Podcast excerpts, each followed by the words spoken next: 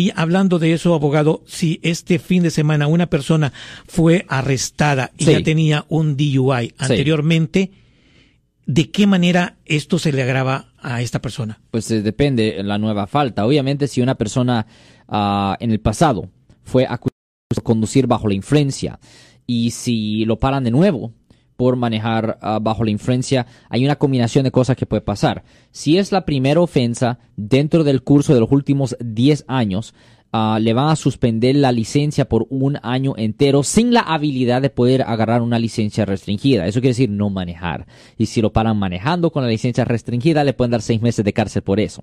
Otra cosa también, por la segunda ofensa de manejar bajo la influencia, eso conlleva una pena máxima de hasta un año en la cárcel y también conlleva el requisito de, de tener que instalar en su ah, vehículo de instalar en su vehículo una máquina de ah, una máquina de inicio y eso es un eh, eso es un gran problema eh, separado pero los castigos potenciales se acumulan lo que, es lo que voy a decir yo soy el abogado Alexander Cross. Nosotros somos abogados de defensa criminal. Right. Le ayudamos a las personas que han sido arrestadas y acusadas por haber cometido delitos. Si alguien en su familia o si un amigo suyo ha sido arrestado o acusado, llámanos para hacer una cita gratis. Llámenos para hacer una cita. Ese número es el 1-800-530-1800. Estamos aquí en toda la área de la Bahía.